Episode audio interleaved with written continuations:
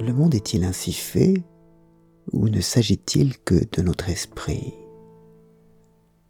Toujours est-il que nous avons du mal, que j'ai du mal à tout le moins, à considérer le monde comme euh, véritablement multidimensionnel. Je veux dire, rempli de grandeurs et de phénomènes totalement indépendants les uns des autres.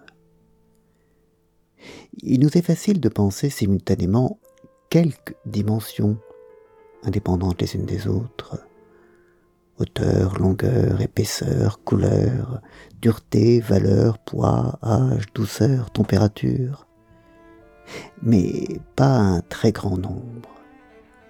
Au-delà d'une dizaine, d'une douzaine peut-être, notre tendance naturelle, probablement inscrite dans notre cerveau, est de regrouper les attributs comme on regroupe les bâtons du Mikado avant de commencer à jouer.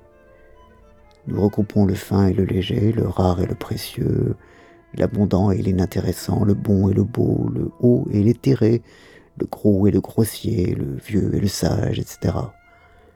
Nous ne pouvons pas concevoir qu'une même réalité, un même phénomène, une même substance, un même être, et simultanément des attributs très nombreux et totalement indépendants les uns des autres.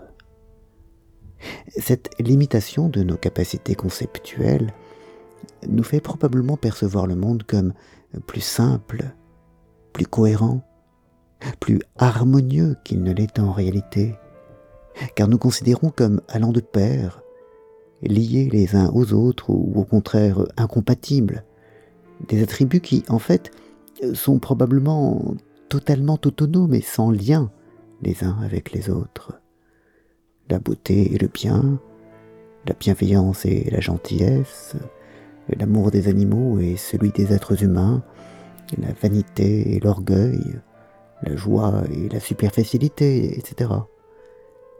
Nous voudrions que les qualités et les défauts naviguent ensemble, qu'on puisse tabler sur une certaine cohérence, une certaine transparence, une certaine prévisibilité du monde. Et quand nous nous rendons compte qu'il n'en est rien, qu'on peut à la fois aimer son chien et envoyer la, la mort des millions de personnes, être humble et vaniteux, méchant et beau, un écrivain génial et un salaud fini.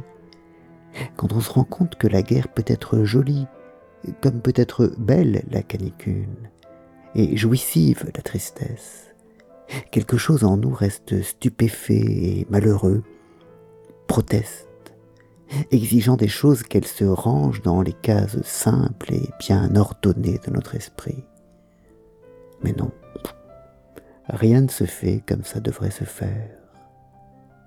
Car le monde n'est pas un jeu de Mikado dont nous pourrions rassembler les bâtons dans notre main.